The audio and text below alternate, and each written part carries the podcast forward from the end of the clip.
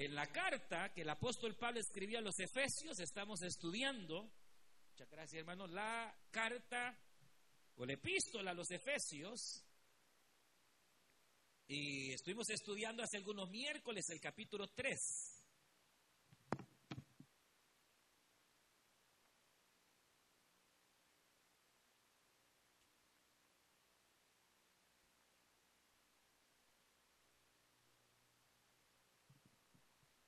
Capítulo número 3 estuvimos estudiando y vamos a leer versículo 8 en adelante. Estuvimos ya tocando parte de los versículos anteriores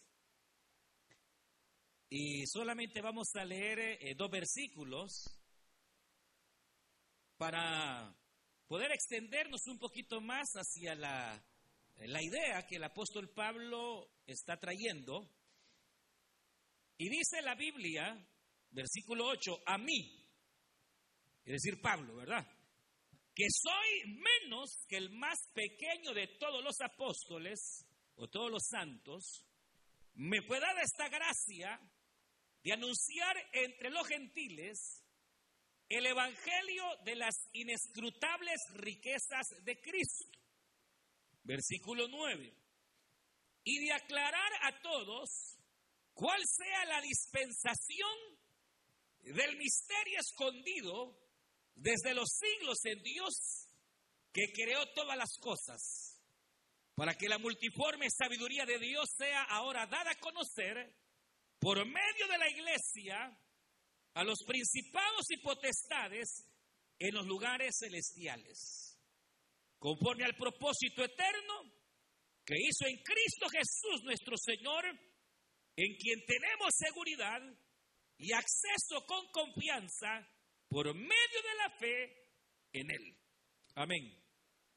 Vamos a dejar hasta ahí la lectura y vamos a, vamos a orar para que sea el Señor el que hable en nuestra vida, ¿verdad? Que sea el Señor el que traiga ese entendimiento, ese espíritu de sabiduría sobre nosotros y digámosle al Señor, buen Dios y Padre nuestro que estás en los cielos, te damos gracias, porque tú nos permites venir delante de tu presencia en esta hermosa noche.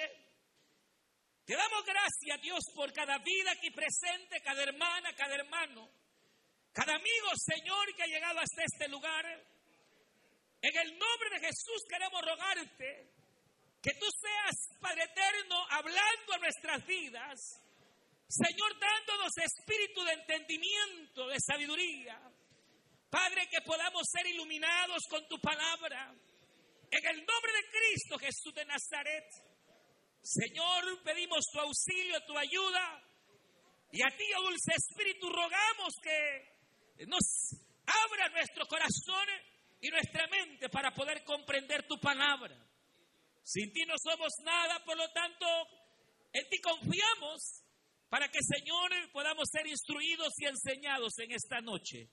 En el nombre de Cristo Jesús de Nazaret, porque te damos gracias, Dios. Habla nuestras vidas en el nombre de Jesús.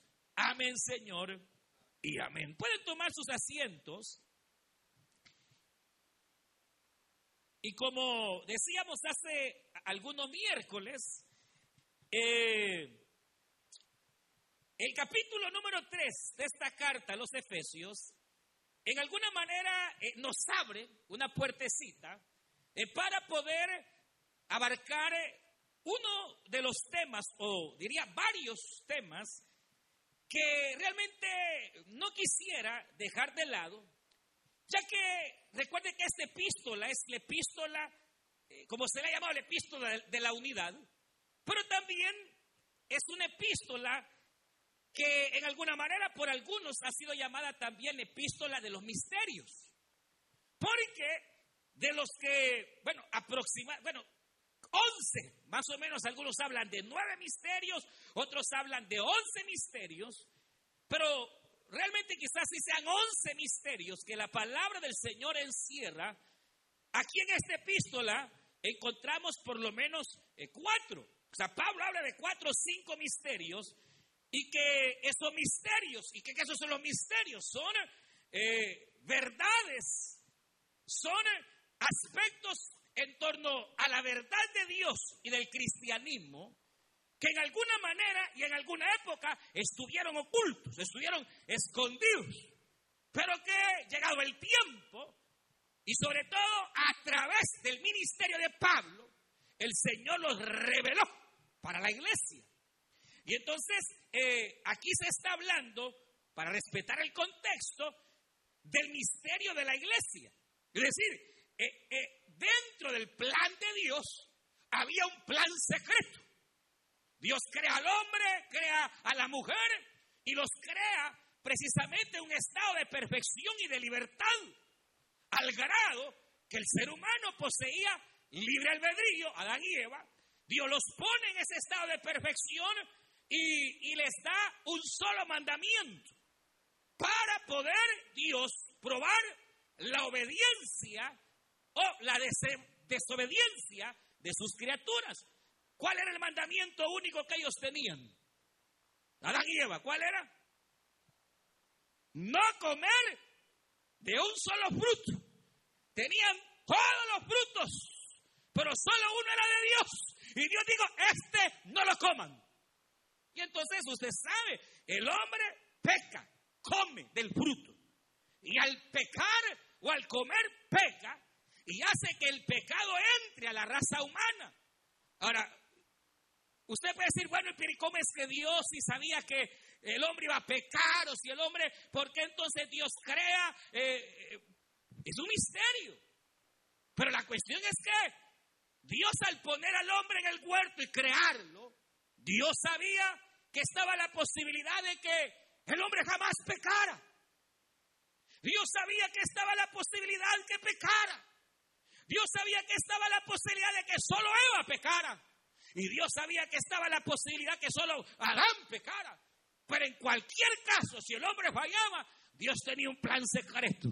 Y ese plan secreto consistiría no en condenar al mundo, sino, hermanos, de traer por medio de Cristo salvación, redención y darle al hombre, a la humanidad, una segunda oportunidad. ¿Se imagina si Dios viene y de una vez mata a Adán y a Eva? Nosotros ni la humanidad hubiera existido. Sin embargo, Dios ha dado oportunidad y hoy está bien vivito usted. Demasiado diría yo algunas. Y bien vivito usted por gracia del Señor. entonces, pero, pero viene el Señor y dentro de ese plan de salvación, que si el hombre se perdía, lo redimiría, estaba el hecho de que vendría un Salvador. Y había necesidad de escoger un pueblo por el cual viniera la salvación. Y ese fue el pueblo de Israel. Y entonces el problema es que todo el Antiguo Testamento nos demuestra o nos mostraría que, hermano, para Dios no había otra nación sino solo Israel. Y que para el Señor no hay otro pueblo sino Israel. Y entonces el plan o el misterio estaba que Israel sería solamente un instrumento para que en la humanidad, es decir, en la carne, viniera Cristo. Pero por medio de Cristo, Dios haría un pueblo mayor que Israel, en el cual no habría solamente judíos o israelitas, sino de todas las naciones y de toda raza y de toda lengua. Liberaría, salvaría para formar un pueblo superior. ¿Y cuál es ese pueblo? La iglesia.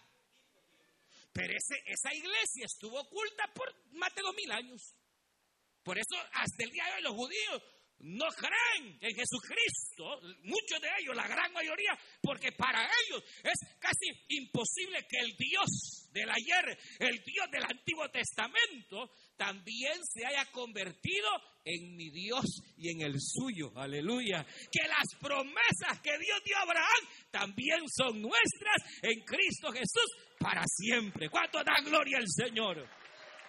Obviamente, ese, pero, pero, ¿por qué se le llama misterio? Porque eso estuvo escondido. Y aún a los discípulos, hermanos, a los mismos apóstoles les costó entender que en el plan de salvación también había gentiles.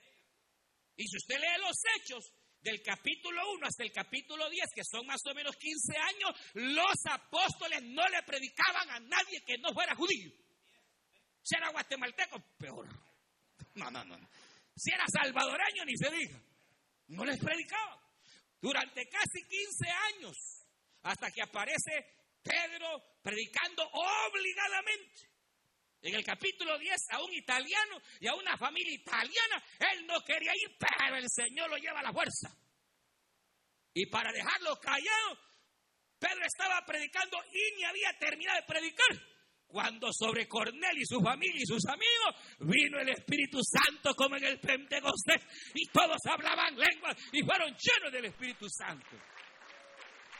Ahí, hermanos, entendieron que el misterio de la iglesia era que de dos, de dos, digámosle así, de dos, de dos pueblos, aunque no es lo mejor, pero de Israel y la gentilidad, que son todos aquellos no judíos, Dios tenía preparado un pueblo. Y esa es la iglesia del Señor Jesucristo, de la cual nosotros somos parte. Ahora, pero, aparte de este misterio, realmente en la Biblia encontramos, por lo menos yo hay 11 misterios. Y hablamos la semana, hace dos semanas, de otro misterio ¿Qué es el rapto? El arrebatamiento. ¿Se acuerdan lo que estuvieron que hablamos del arrebatamiento? ¿Por qué? Porque el arrebatamiento es un misterio. Es, es algo secreto, pero que ya fue revelado. Y que todo aquel que ha sido iluminado y ha entendido la palabra, sabe que cuando suene la trompeta, los que ya murieron que murieron creyentes en Cristo serán levantados. Y todos aquellos que estemos en vida siendo creyentes, seremos arrebatados al final de la trompeta y recibiremos al Señor en el aire. Y entonces, cuando aquí Pablo en el versículo 8 y 9 habla precisamente de, dice, mire, sobre todo el verso 9, de aclarar, es decir, dice, a mí me dieron la, yo soy el más pequeño de todos los santos. Y Dios tuvo misericordia para que yo venga y, revele este misterio de la iglesia y no solo este, sino los misterios de Dios. Y aquí hace el apóstol mención de lo que se conoce como el misterio de Dios. Ahora, en el contexto de este pasaje, el misterio de Dios es la iglesia, ya lo dijimos. Sin embargo, cuando la Biblia habla del misterio de Dios, también se puede relacionar con el hecho de entender y comprender el misterio de la naturaleza de Dios. A eso se le llama el misterio de Dios también.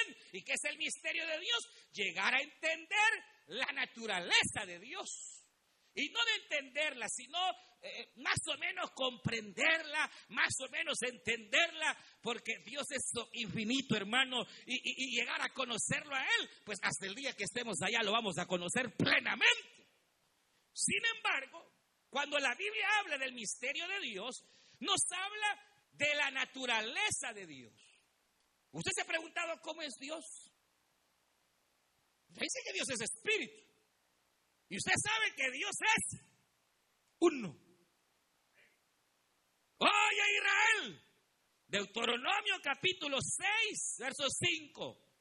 Shema, escucha la palabra hebrea para oír, escuchar, poner atención. La palabra Shema, oh Israel, he aquí el león, es uno. Y fuera de él no hay Dios. Entonces, la Biblia enseña que Dios es uno, pero lo extraño es que ese Dios único, uno, singular, subsiste en tres personas totalmente diferenciables. El Padre, el Hijo y el Espíritu Santo. Entonces, a eso se le llama la doctrina de la Trinidad. ¿Y qué enseña la doctrina de la Trinidad? Que Dios es uno en esencia, pero que Él subsiste en tres personas distintas. El Padre es Dios, el Hijo Jesucristo es Dios y el Espíritu Santo también es Dios. Ahora diga, ¿será esto un misterio? Pues totalmente, pues. Es un misterio. Por eso la naturaleza del Señor realmente es un misterio. La Trinidad es un misterio. Y entonces, eh, por eso es necesario en alguna manera, tal vez recordar o afirmar en el corazón la verdad de la doctrina de la naturaleza del Señor, de la naturaleza de Dios. Y entonces la doctrina de la Trinidad está basada en cuatro grandes fundamentos bíblicos, cuatro bases, cuatro pilares. El primer pilar de la doctrina de la Trinidad es la unicidad de Dios. Es decir, nosotros no somos politeístas, no creemos en tres dioses. Es un solo Dios. Es tremendo porque hay, hay religiones, o la mayoría de religiones que no son o están en la verdad. Uno de los, digamos, doctrinas que ellos sostienen, pero que les hace ser no cristianos evangélicos en sana doctrina, sino en desviación, es no tener claro lo que es la Trinidad de Dios. Eh, los testigos de Jehová no creen en la Trinidad, los mormones igual, eh, los Jesús solo ya no se diga, eh, muchos pseudo cristianos o que parecen cristianos o muchas religiones o sectas tienen una mala comprensión de la naturaleza de Dios y eso los ha llevado a convertirse en una secta. Y eso es peligroso, hermanos. Más hoy en estos días que abunda el engaño, abunda la mentira, lo dijo el Señor en su palabra, que en los días finales habrán espíritus engañadores y que apartarán a los creyentes de la verdad. Y entonces, por eso es necesario entender el concepto o, la doctrina de la Trinidad. Estas sectas, a los que no llamamos trinitarios, nos acusan y dicen, ustedes no son monoteístas. No, nosotros sí somos monoteístas porque la doctrina misma de la Trinidad enseña que Dios es que Dios es y que fuera de Dios no hay. Pero el problema es que este Dios uno subsiste en tres personas. Y entonces el concepto, obviamente, si usted lee Deuteronomio capítulo 6, Éxodo capítulo 20, segundo Samuel capítulo 22, ahí se habla de la unicidad de Dios y creemos firmemente en la unicidad de Dios. Pero esta unicidad de Dios debe de entenderse en su esencia, en su naturaleza, de tal manera que Dios es uno en esencia. Hermano, ¿y qué es esencia? Esencia es la naturaleza de Dios, esencia es lo que uno es, de lo que somos. En nuestro caso, de lo que estamos hechos. Eso es esencia, es naturaleza, es existencia. Esto quiere decir que la naturaleza de Dios, su esencia, lo hace único porque solo el Padre, solo el Hijo y solo el Espíritu Santo tienen la esencia divina. Y fuera de ellos no hay quien tenga la esencia divina. Y entonces, eh, en el caso nuestro, para que lo entendamos, ¿cuántas razas hay? En el, eh, eh, aquí, digamos, en el mundo, ¿cuántas razas hay? ¿No sabe cuántas razas hay? ¿Cuántas razas habrán? Una, la raza humana. Porque aunque el pigmento de la piel sea distinta, los chinos tienen los mismos órganos suyos. Los afroamericanos o africanos o morenos, como le quieran. Todo ser humano, sin importar el color de su piel, está hecho de carne y hueso del mismo barro y al mismo tiempo tiene un alma y tiene un espíritu. Por eso el racismo es absurdo, porque todos somos iguales. La raza humana es, pero somos millones de personas. Ahora, entienda esto porque en el caso nuestro como seres humanos, tenemos una esencia. ¿Cuál es la esencia? ¿Cómo le llamaríamos a nuestra esencia? ¿Cómo le llamaríamos a nuestra esencia? Humana, humana, carne, espíritu, alma. Somos pero esa esencia nuestra está corrupta a causa del pecado. En cambio, la Trinidad tiene la esencia perfecta. De tal manera que el Padre piensa exactamente igual que el Hijo. El Hijo piensa exactamente igual que el Espíritu. Aman igual, actúan igual, Jamás el Padre se va a poner a pelear con el Hijo, ni el Hijo va a contradecir al Espíritu, sino que ellos tienen la misma esencia divina, los mismos atributos divinos, y por lo tanto no es que sean tres dioses, serían tres dioses si tuvieran tres esencias y cada uno su esencia. ¿Me explico? Por eso le digo, la Trinidad es un misterio. ¿Por qué? Porque en primer lugar nos enseña que Dios es uno, pero al mismo tiempo nos los presenta en una pluralidad de personas. Y entonces, ¿y esto de la pluralidad por qué? Porque así lo enseña la Biblia. Cuando Dios se revela, ese Dios único se revela, se revela en, en qué diría yo, en términos plurales, en muchas ocasiones. Primero, el nombre de Dios que más aparece en la Biblia es el nombre Elohim. A usted su Biblia se lo traduce y Jehová dijo, y Dios dijo, y el Señor dijo, pero en el original hebreo la palabra es Elohim.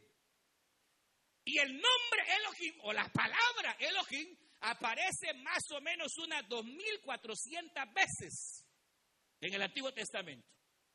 Y el problema es que el nombre Elohim es un nombre plural.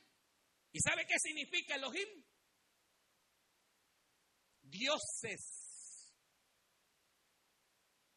Entonces ahí, ahí, nos metemos en un lío. Porque viene Dios y cuando se presenta, imagínese Moisés escribiendo, y vas a escribir el Génesis y de repente di el Elohim. Elohim, pero si eres uno. Pero tienes que poner dioses. Y, entonces, y la cuestión es que el pronombre que siempre se antepone al nombre Elohim no es plural, es singular. Es decir, en Génesis no dice, y dijo los dioses, hagamos la tierra. No, dice, y dijo el dioses. El término es singular, pero el nombre es plural. O sea, Eloah significa poderoso, significa Dios. Pero ese es el nombre singular, Eloah, que es poderoso o Dios. A Dios nada le costaba presentarse como Él o Eloah. Pero viene y lo que hace para revelarse es usar el nombre Elohim, que es el plural de Eloah. ¿Cómo se llama usted? Pedro. Eh, eh, María, ese es su nombre singular, ¿sí o no? ¿Y el nombre plural cuál sería? Marías, Pedros, Marios. Y entonces e, e, es un misterio que Dios cuando se presenta y se revela como el Dios, el Elión, lo hace de manera plural, de tal manera que él mismo se llama dioses. ¿Por qué?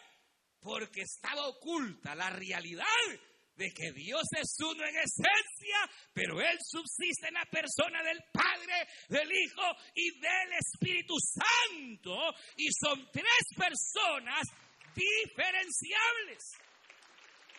Ojo con esto, porque hay una secta que enseña el modalismo, y que es el modalismo. Además, hay creyentes que así creen.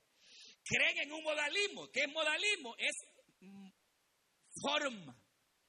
En otras palabras, creen que Dios lo que hace es cambiar de modelo o de forma.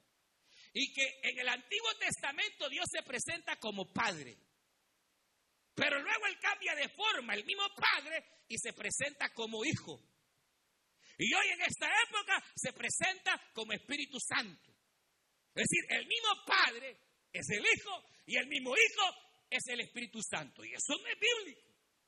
Porque la Biblia nos enseña claramente, y lo vamos a ver, las diferencias, jamás en esencia, jamás en atributos, sino las personas en el sentido de diferenciables dentro de la Trinidad.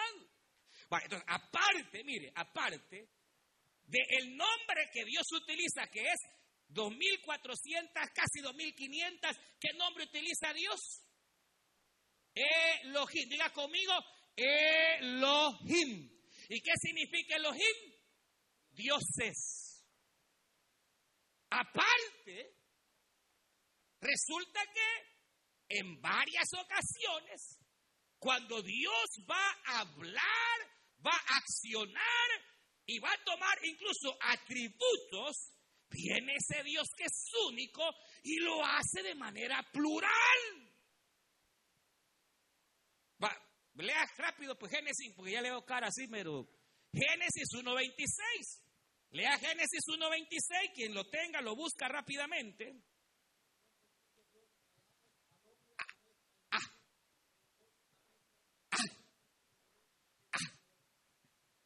Qué tremendo. Amén. Gracias. Oiga, hagamos. ¿Y dijo quién? Ah, ah, su Biblia dice Dios, pero el hebreo, ¿cómo dice? Elohim. Y dijo Elohim, hagamos, hagamos. No dijo, voy a hacer, se me ocurrió. Dice, hagamos. Ah, es que el Señor le estaba diciendo a los ángeles y a los querubines. No, no, no, no. Porque ningún ángel tiene la facultad de crear. Ningún serafín puede crear. Segundo, Él está diciendo, hagamos al hombre a nuestra, nuestra, nuestra imagen y nuestra semejanza. Se me miren qué tremendo, porque ahí Dios está hablando y está hablando de sí mismo como en forma plural, y no en cómo, no, en forma plural. Está creando. Está diciendo que el hombre será a su imagen y será a su semejanza. Se parecerá a nosotros. ¿Y en qué sentido? Aunque no, no, realmente la Trinidad no puede compararse, pero en el sentido, digamos lo que, por ejemplo, nosotros somos seres tripartitos, tenemos espíritu, cuerpo y alma. Leamos Génesis capítulo 2, ahí mismo Busque capítulo, Génesis capítulo 3, verso 22. Capítulo 3, verso 22.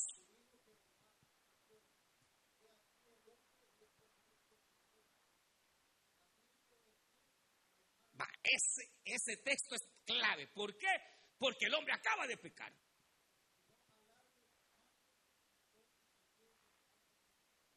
Amén. Gracias, hermano. Mire, ahí dice la palabra del Señor Ahora el hombre es como uno de nosotros, sabiendo el bien y el mal.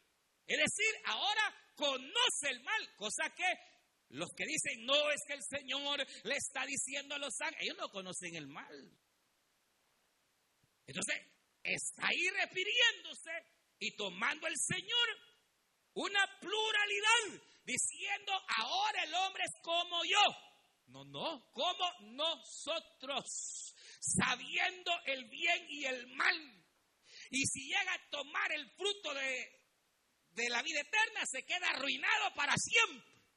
Así que cerremos este árbol y vamos a mandar otro, aleluya, otro conforme a mi plan y a mi propósito. Y se cerró en el huerto el árbol de la vida, pero vino en forma de carne Jesucristo, quien es la vida, el eterno, aleluya. Capítulo 11 Génesis, lo mismo, cuando el hombre se perdió y estaban haciendo aquella gran torre, Dios dije, dijo, vayamos, descendamos y confundamos y no es solo ahí. ¿Se recuerda de Isaías capítulo 6? Cuando Dios llama a Isaías en el capítulo 6, Dios dice, ¿quién irá por nosotros? ¿Quién irá por nosotros? E Isaías dijo, enme aquí, Señor, aleluya. Así como usted, aleluya, está diciendo y ha dicho, yo te voy a servir, envíame a mí, Señor. Isaías dijo, enme aquí, yo iré. Pero el término que Dios utiliza y es, ¿quién irá por nosotros? ¿Quién irá? Ya claro, hay muchas porciones donde Dios se presenta en términos singulares. ¿Quién irá por mí? ¿A quién yo enviaré? Pero igualmente, muchas partes como estas que hemos leído, aparece el Señor, aparece Dios hablando de sí mismo, expresando acciones de sí mismo de manera plural. ¿Por qué? Porque ahí estaba escondido el misterio de la Trinidad. Padre, Hijo y Espíritu Santo. Ahora, aparte de esto, para entender mejor el aspecto de la unidad o el hecho de que Dios es uno, hay que entender un poquito lo que se conoce como parte de la semántica, es decir, eh, la semántica es la que estudia el significado más exacto de las palabras tanto antiguas como hoy. Y entonces, eh, la semántica hebrea, o lo que estudia el lenguaje hebreo, resulta que hay una palabra que es la que en Deuteronomio aparece, y si usted va a una Biblia hebrea, ahí la va a encontrar, es precisamente que la palabra uno, es aquí, Israel, oye, tu Dios es uno. Esa palabra uno resulta que es la palabra achid o achel. Y resulta que en hebreo esa palabra achel es una palabra que se refiere a uno de muchos. ¿Y esto cómo es? Unidad. Es uno de unidad. Hermano, yo tengo, e, es un o uno, es lo mismo, es decir, un término utilizado para hablar de uno, pero en un aspecto de unidad. Nosotros somos una iglesia. Amén. Mire, yo asisto ahí a, una iglesia, palabra viva ahí, por ahí. Pero esa, esa una, esa un. Somos un montón. No mucho, pero somos más o menos unas mil personas. ¿Se entiende? Ese término, ah, eh, ahí está un salón de clase. Es uno, es un salón de clase, ¿sí o no? Pero puede tener un 100 pupitres y en cada pupitre un alumno. Entonces, ese término, achil o achel, o achal como le llaman algunos, es un término que se utiliza en hebreo para dar la idea de uno en varios. Y entonces, por ejemplo, vaya, leamos, vamos a ir a través a Génesis para que me vean bien, porque ya me están viendo mal. Génesis capítulo 1, verso 15. Ahí hay una idea de lo que es este nombre, Achid, que refiere a uno en unidad. Capítulo 1, verso 15. Verso 5, perdón. Oiga, capítulo 1, verso 5. Oiga cómo dice. Léalo. Léalo, sí, léalo. Léalo, sí.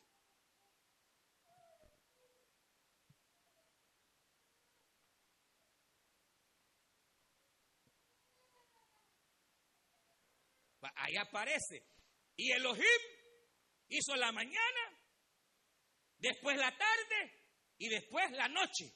Y fue un día. Pero ese uno implica tres tiempos. Mañana, tarde y noche. Quiero otro ejemplo. Eh, Génesis capítulo 2. y cuando Dios hizo al hombre y a la mujer, y serán una carne. Pero son dos pero son uno.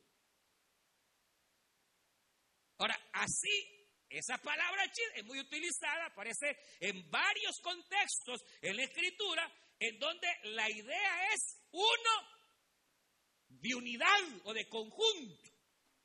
Un país. ¿Y cuántos componen un país? Un estado. ¿Cuántos componen un estado? Entonces, ese un de conjunto de varios es la palabra Achel, Achid o Achad, usted la puede encontrar de las tres maneras, pero la cuestión es que implica un aspecto de uno en unidad. Y entonces, eh, eh, esto, esto, man, los pronombres. El hecho que Dios cuando habla, de repente se atribuye aspectos plurales. El hecho de que cuando Dios dice que es uno, lo hace utilizando esta palabra que es una palabra de uno en conjunto. Pero viene lo más tremendo, que en varias oportunidades, cuando Dios se ha revelado, no en palabras, sino que se ha revelado en visiones o se ha revelado, hermano, lo ha hecho de manera visible a través de una pluralidad de personas. Vamos a leer Daniel capítulo número 7. Vaya hacia Daniel capítulo número 7, versículo 13. Daniel 7:13. Y busque Hechos capítulo 8, verso 55.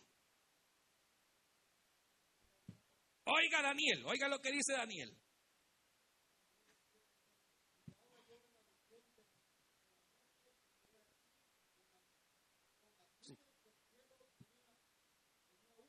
Oiga. Oiga. Oiga, oiga, Daniel está teniendo la visión profética final, en donde Dios entrega todos los reinos a su hijo. Y oiga lo que dice.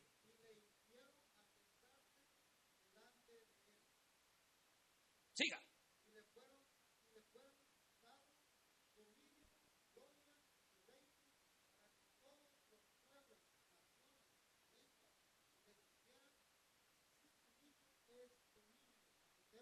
Gloria a Dios.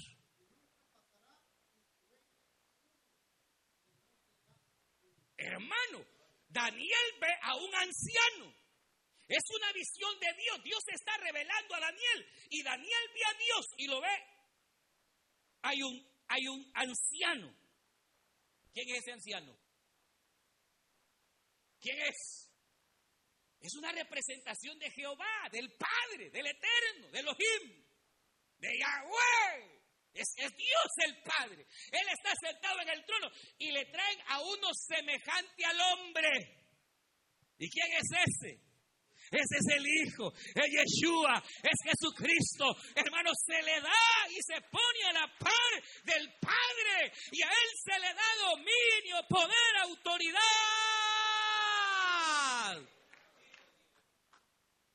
Hermano, hermana, ahí está implícita la Trinidad. Dios se está dando a conocer. ¿Y cómo lo hace? A través de un anciano. Y a través de uno semejante a hijo de hombre, Jesucristo. Y él, este, este hijo de hombre, recibe autoridad, poder, dominio eterno. Ese no es David. Ese no es Nabucodonosor, ese no es ningún presidente de la tierra, ese es únicamente el eterno Jesucristo, Rey de reyes y Señor de señores. ¿Cuántos dan gloria a Dios? Ahora, en el Nuevo Testamento hay otra revelación más clara. Hechos capítulo 8, cuando, cuando no, capítulo 7, perdón, creo que es 7. Cuando están apedreando a Esteban, 755.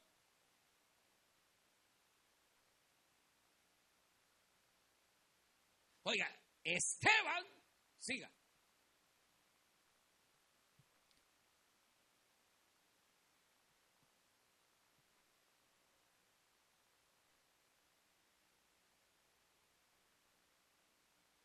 Claro, Esteban está siendo apedreado. Estamos ya en el Nuevo Testamento. La Biblia dice, véame acá, Esteban lleno del Espíritu Santo. Él, lleno del Espíritu Santo. Él está lleno del Espíritu Santo. Y cuando es apedreado, en lugar de desquitárselo y me la vas a pagar con más y alguna, o más de alguno, Esteban dice, perdónalo Señor, no tomes en cuenta su pecado. Y recibiendo, dice que vio la gloria de Dios. El cielo se abrió y vio un trono de gloria. Ahí estaba el trono del Padre, lleno de gloria. Pero a la par, a la derecha, a la derecha, a la derecha, él vio a Jesucristo sentado a la par del Padre. Cuando Dios se ha revelado, se revela bajo la pluralidad de sus personas. Eh, otro pasaje, hermano, usted lo sabe, Mateo capítulo 3, cuando Cristo es bautizado. Después que salió del agua, el Espíritu Santo vino sobre quién?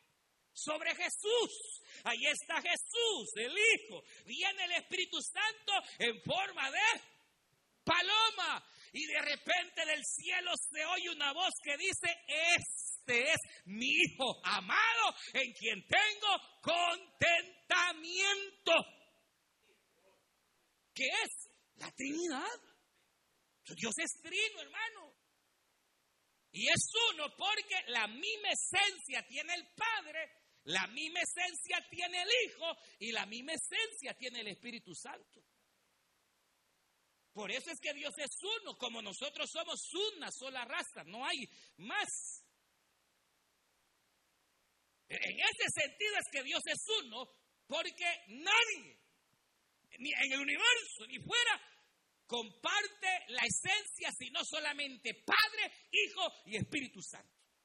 Entonces, cuando Dios se revela, ahí en esos tres pasajes usted lo puede ver, lo hace de manera clara. Ahora, además de eso, hermano, imagínense cuánto llevamos ya. La Biblia enseña claramente las diferencias, hermano, o la manera diferenciable en que se presenta la Trinidad. Por ejemplo, resulta que Dios Padre da gloria al Hijo. Alguien busque ese Salmo 110. Así rápido. Otro busque Hebreos capítulo 1, rápido. Donde Dios el Padre va a dar gloria al Hijo. Valéalo. Salmo 110, verso 1. Va. Oiga, dice Jehová. ¿Quién es Jehová? Dios el Padre. Le dijo a quién? A mi Señor. O sea, David está hablando, él está escribiendo. David tiene dos señores. Ve acá, pues, para que vea. Dice, Jehová le dijo a mi Señor. ¿Y quién es, quién es ese otro Señor? Jesucristo, el eterno, Yeshua. Recuerde que David era profeta. David escribió salmos proféticos. Siéntate a dónde? A mi derecha ¿Hasta cuándo? Siga leyendo. Siga.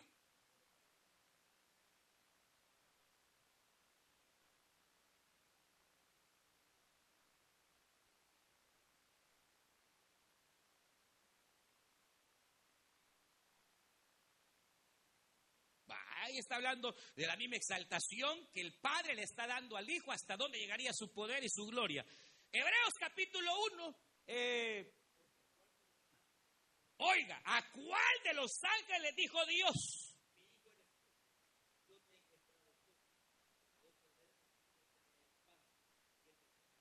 A nadie, a ningún ángel Dios ha dicho, tú eres hijo y tú serás. Bueno, mi heredero, oiga bien, oiga cómo dice.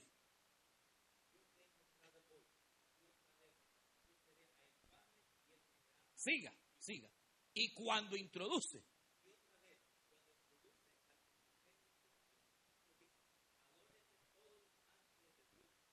mire, mire, Dios está hablando, el Padre, y dice que a ningún ángel le ha dicho, tú eres mi hijo, yo te he engendrado, sino solamente al hijo.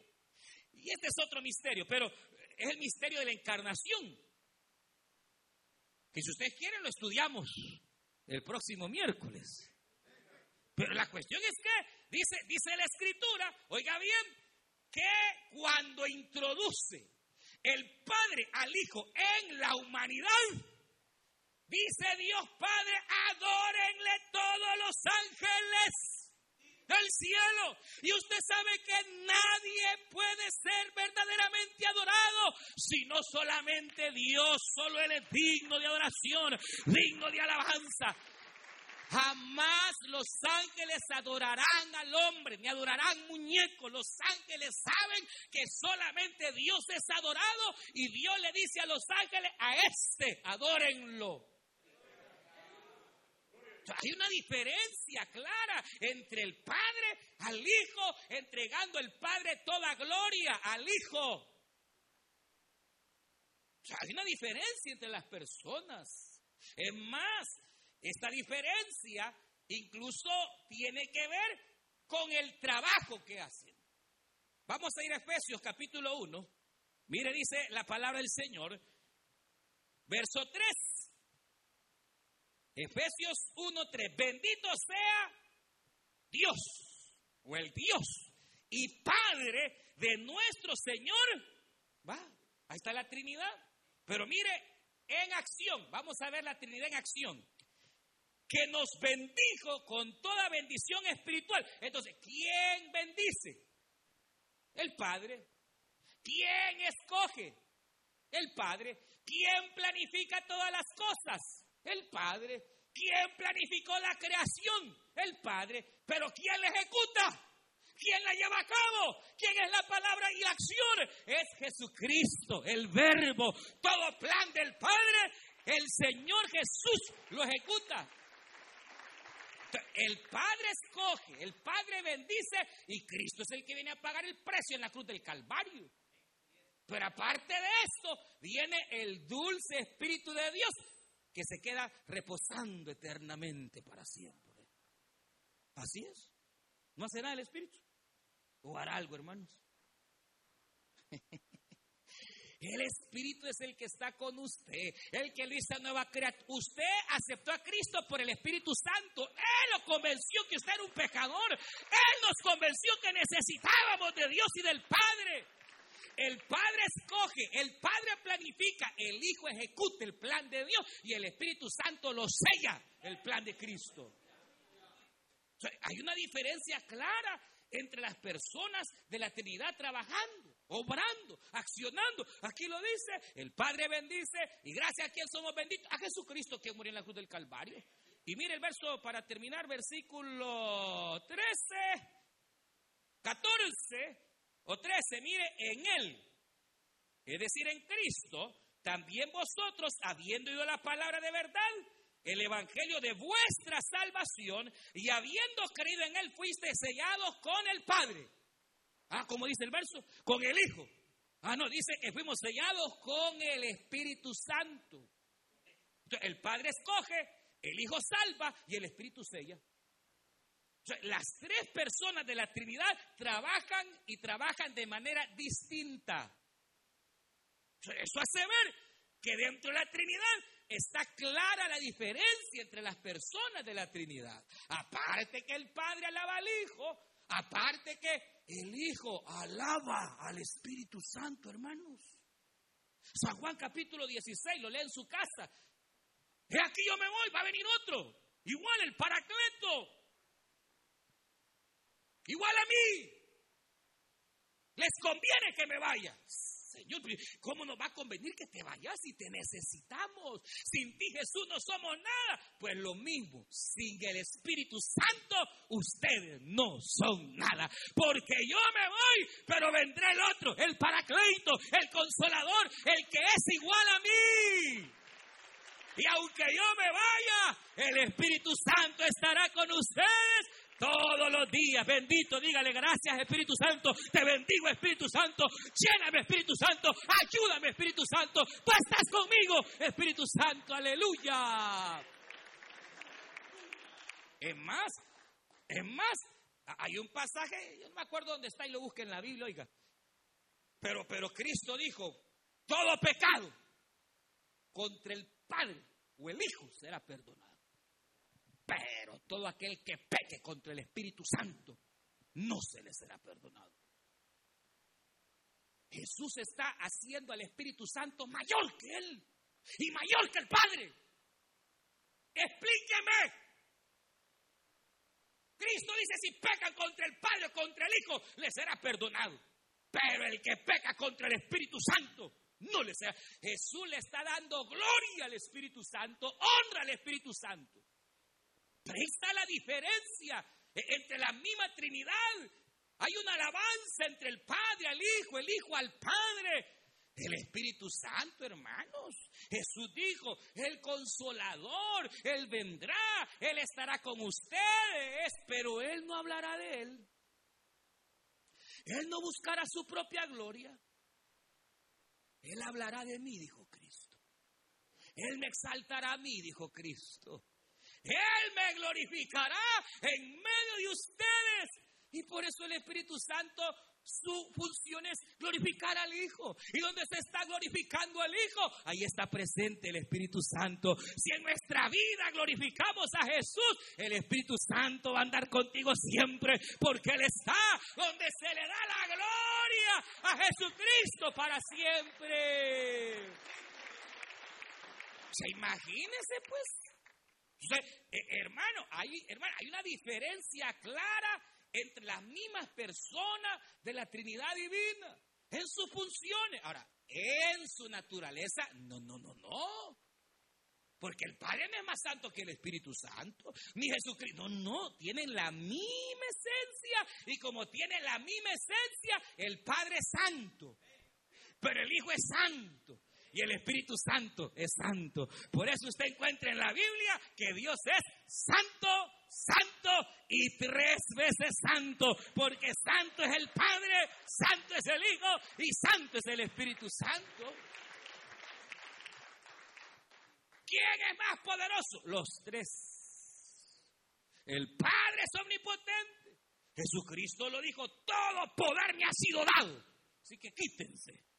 Aleluya. Claro, al diablo y que el Señor lo reprenda le está diciendo. Pero también capítulo 1 de Hechos, vayan y no bajen de Jerusalén hasta que hayan recibido todo poder. ¿Y de dónde vendrá ese poder? Del Espíritu Santo.